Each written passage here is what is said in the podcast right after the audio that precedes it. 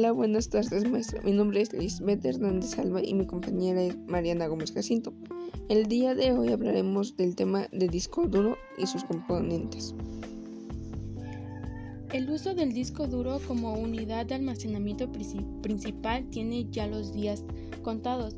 Con la aparición de los rápidos SSD, los HDD han sido regalados a segundos planos, aunque no por ello son menos importantes, ya sean ideales para almacenamiento masivo. El funcionamiento y sus componentes de un disco duro. El nombre de un disco duro proviene del inglés hard disk drive o HDD de las siglas por las que se conoce esta unidad de almacenamiento y además es la forma más clara de diferenciar SSD que significa Solid Disk Drive.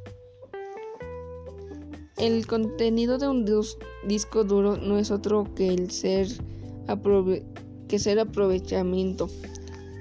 Bueno, que tenga un buen aprovechamiento de nuestro equipo.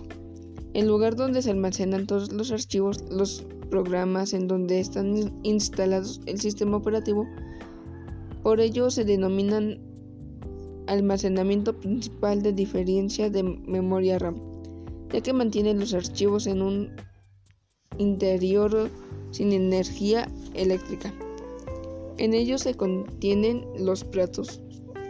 Será el lugar donde se guardan las informaciones establecidas en forma horizontal de cada plato. Estos dos, estas dos caras o superficies de gravitación magnéticas. Estos están construidos por metal o cristal. Para almacenar información en ellos disponen celdas en donde es posible de forma positiva o negativa 1 o 0.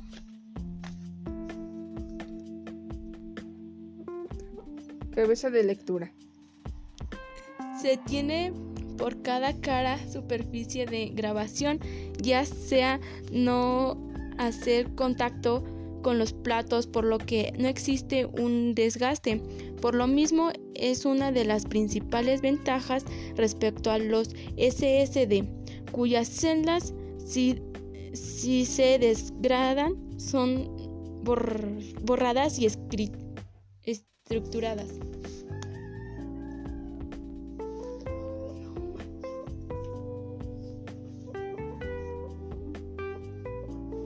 Eh, motores. Es el único elemento en un PC y la principal fuente de lentitud de los discos duros. El motor hace girar los platos a una determinada velocidad. Podrá ser de 5.400 RPM, 7.200 o 10.000 RAMs para los más rápidos. Mientras no se alcance esa velocidad no se podrá interactuar con los discos y es una gran fuente de lentitud. Caches hace que las veces del puente de intercambio de información desde los platos físicos hasta la memoria RAM. Es como un buffer. Es como un buffer dinámico para aligerar el acceso o la ligeración a la información física y suele ser 64 megabytes. Encapsulado. Es la gran importancia para DHDD, ya que a diferencia de los SMD, es interior de estar completamente personalizado para que no entre ningún mota de polvo. Conexiones es la parte de atrás del encapsulado que se compone de un conector SATA de energía y otro para datos.